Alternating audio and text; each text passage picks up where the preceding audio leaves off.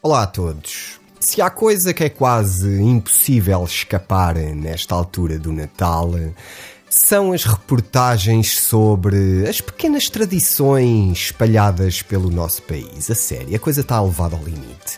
Eu vi uma reportagem durante este Natal numa televisão qualquer, não me lembro o canal, são todos iguais também, uh, sobre uma tradição de Natal numa aldeia onde basicamente o pessoal da aldeia ia desejar à casa dos vizinhos um bom Natal. Basicamente era esta a tradição e ali a reportagem com o jornalista atrás. Então já fazem isto há muito tempo. Sim, já fazemos isto há muito tempo, damos o Natal uns aos outros. Eu vou ali à casa da Maria, a Maria vem à minha casa, comemos um bolinho, um salgadinho, bebemos uma água pé e é assim a nossa tradição de Natal. Que bonito! Chama-se isto o encher chouriço jornalístico natalício.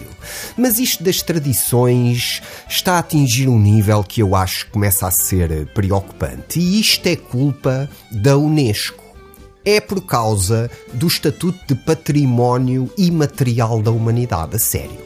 As nossas tradiçõezinhas e os seus seguidores descobriram este prémio do Património da Humanidade da Unesco e isto agora está está sem controle. Já foram os bonecos extremos, acho muito bem. Já foi o fado, pronto, compreende-se, não é? Mas agora, e neste Natal, eu fiquei a saber que há uma candidatura do Madeiro de Penamacor a Património Imaterial da Humanidade da Unesco.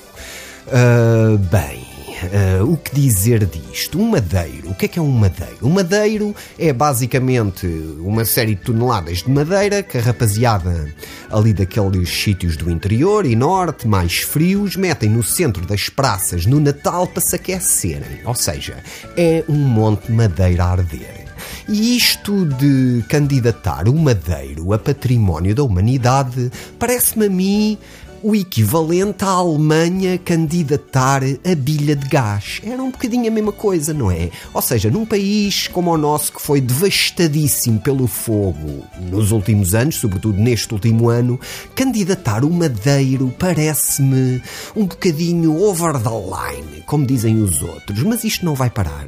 Isto nunca mais vai parar. Eu já estou a ver tradiçõezinhas como a Amona na praia, como cuspir para o chão, uma coisa tão portuguesa, não é? pumba, vai buscar, é, o chamar nomes no trânsito, sai daí, palhaça, isso tudo tradição, dizer mal dos árbitros do futebol, o dedo mindinho para limpar a orelha, isto nunca mais tem fim. Viva a Unesco, viva o Natal e vivam as nossas tradiçõezinhas tão peculiares. Uma boa semana e já agora bom ano para todos.